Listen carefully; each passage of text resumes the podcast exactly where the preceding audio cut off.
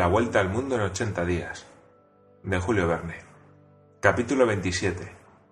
Durante la noche del 5 al 6 de diciembre, el tren corrió al sureste sobre un espacio de unas 50 millas y luego subió otro tanto hacia el nordeste, acercándose al gran lago salado. Picaporte, hacia las nueve de la mañana, salió a tomar aire a los pasadizos. El tiempo estaba frío y el cielo cubierto, pero no nevaba. El disco del sol, abultado por las brumas, parecía como una enorme pieza de oro, y Picaporte se ocupaba en calcular su valor en piezas esterlinas, cuando le distrajo de tan útil trabajo la aparición de un personaje bastante extraño. Este personaje, que había tomado el tren en la estación de Elco, era hombre de elevada estatura, muy moreno, de bigote negro, pantalón negro, corbata blanca, guantes de piel de perro. Parecía un reverendo. Iba de un extremo al otro del tren y en la portezuela de cada vagón pegaba con obleas una noticia manuscrita.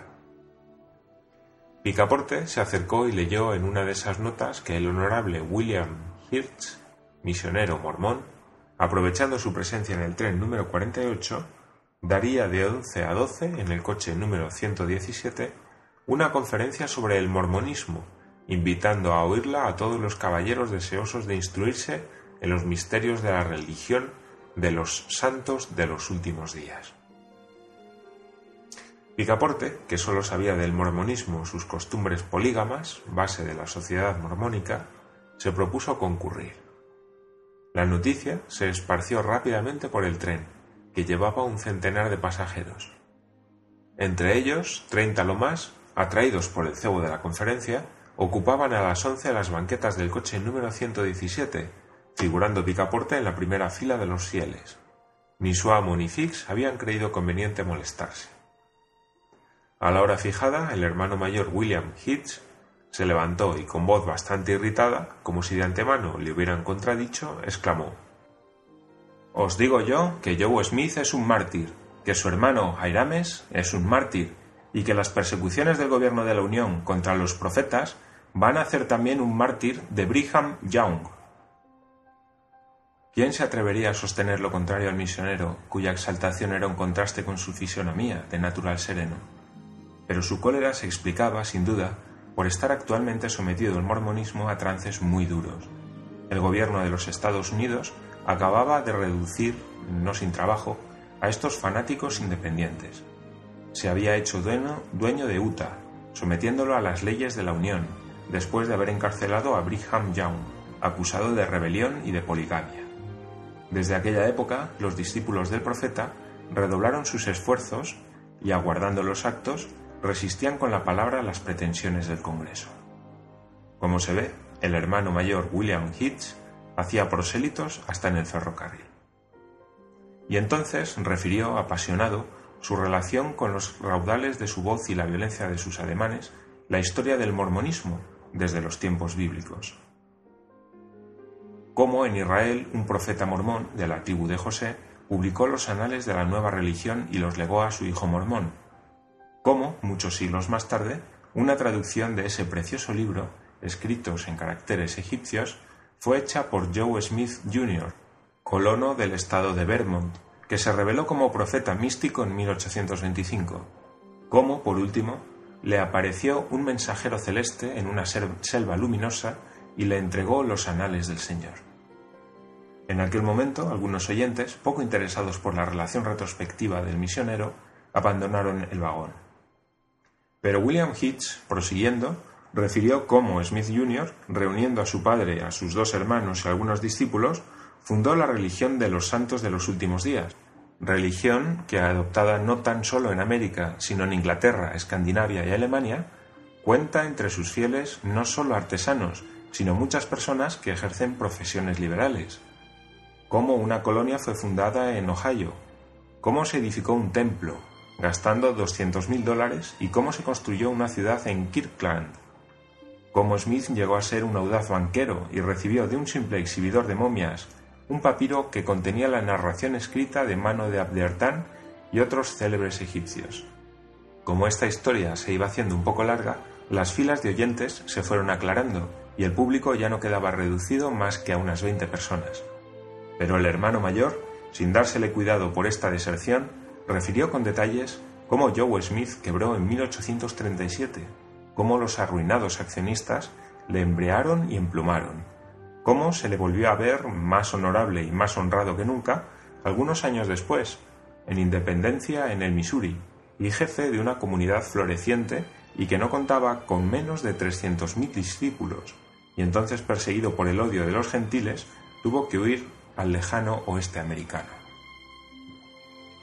Todavía quedaban diez oyentes, y entre ellos el buen Picaporte, que era todo oídos.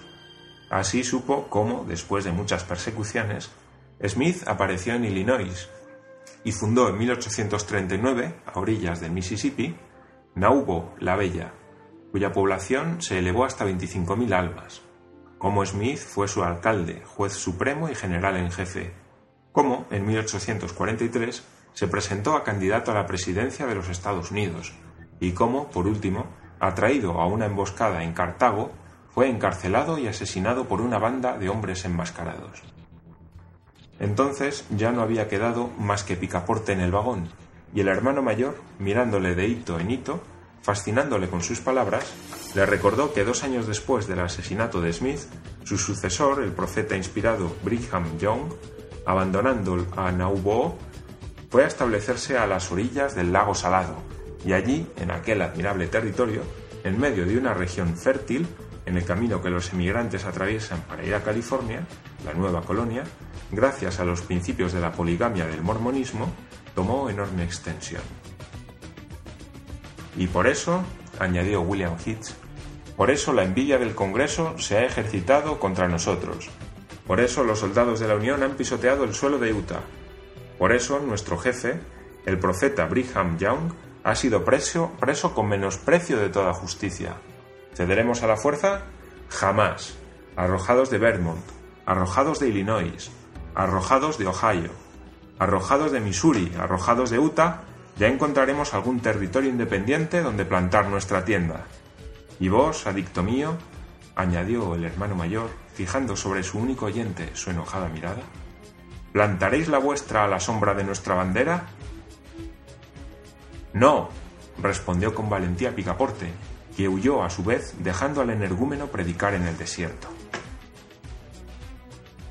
Pero durante esta conferencia el tren había marchado con rapidez y a cosa de mediodía tocaba en la punta noroeste del gran lago salado.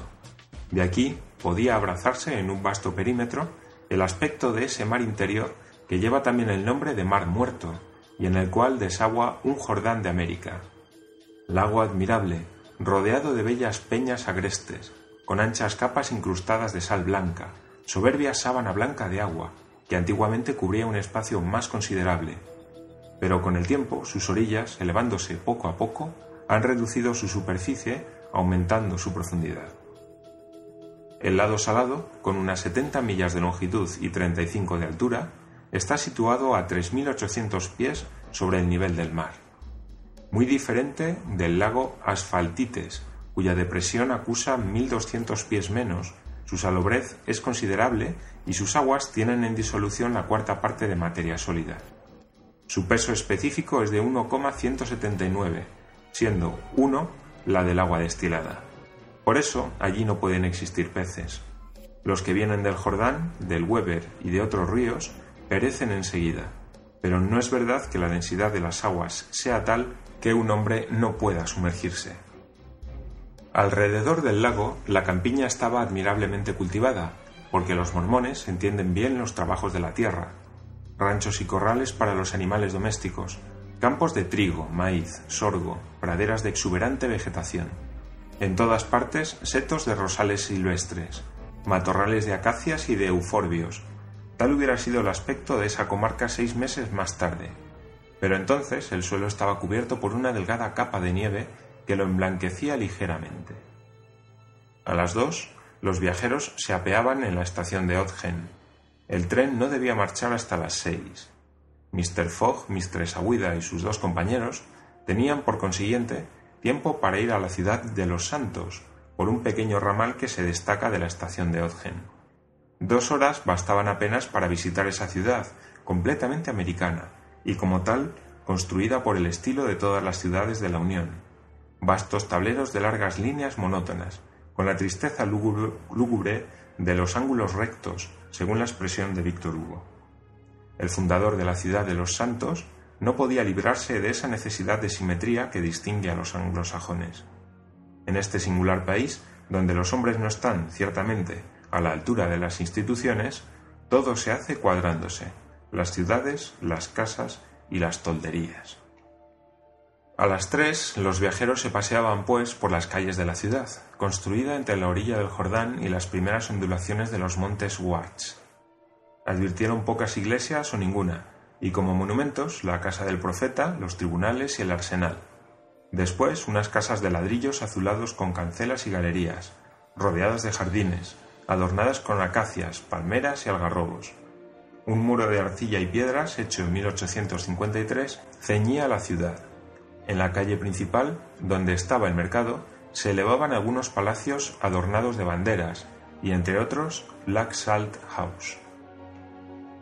Mr. Fogg y sus compañeros no encontraron la ciudad muy poblada. Las calles estaban casi desiertas, salvo la parte del templo, a donde no llegaron sino después de atravesar algunos barrios cercados de empalizadas. Las mujeres eran bastante numerosas, lo cual se explica por la composición singular de las familias mormonas. No debe creerse, sin embargo, que todos los mormones son polígamos. Cada cual es libre de hacer sobre este particular lo que guste.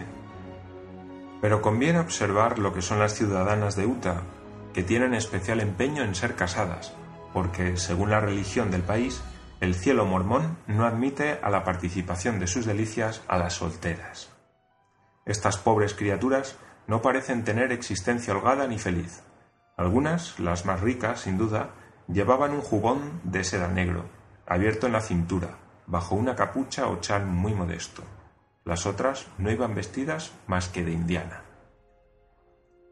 Picaporte, en su cualidad de soltero por convicción, no miraba sin cierto espanto a esas mormonas, encargadas de hacer, entre muchas, la felicidad de un solo mormón. En su buen sentido, de quien se compadecía más era del marido.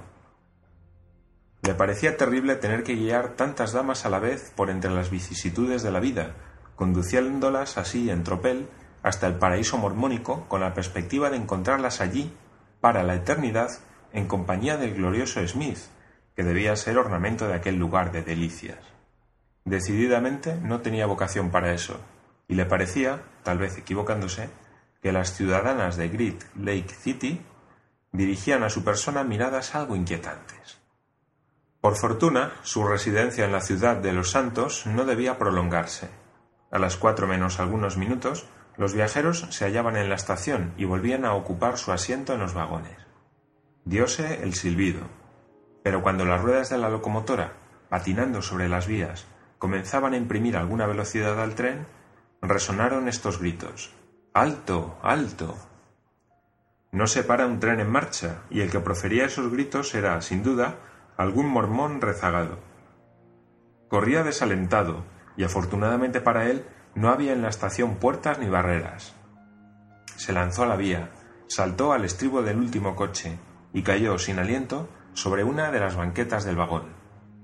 Picaporte, que había seguido con emoción los incidentes de esta gimnástica, vino a contemplar al rezagado, a quien cobró vivo interés al saber que se escapaba a consecuencia de una reyerta de familia.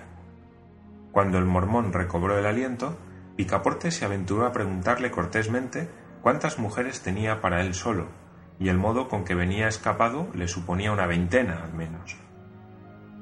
Una, señor, contestó el mormón, elevando los brazos al cielo. Una, y era bastante.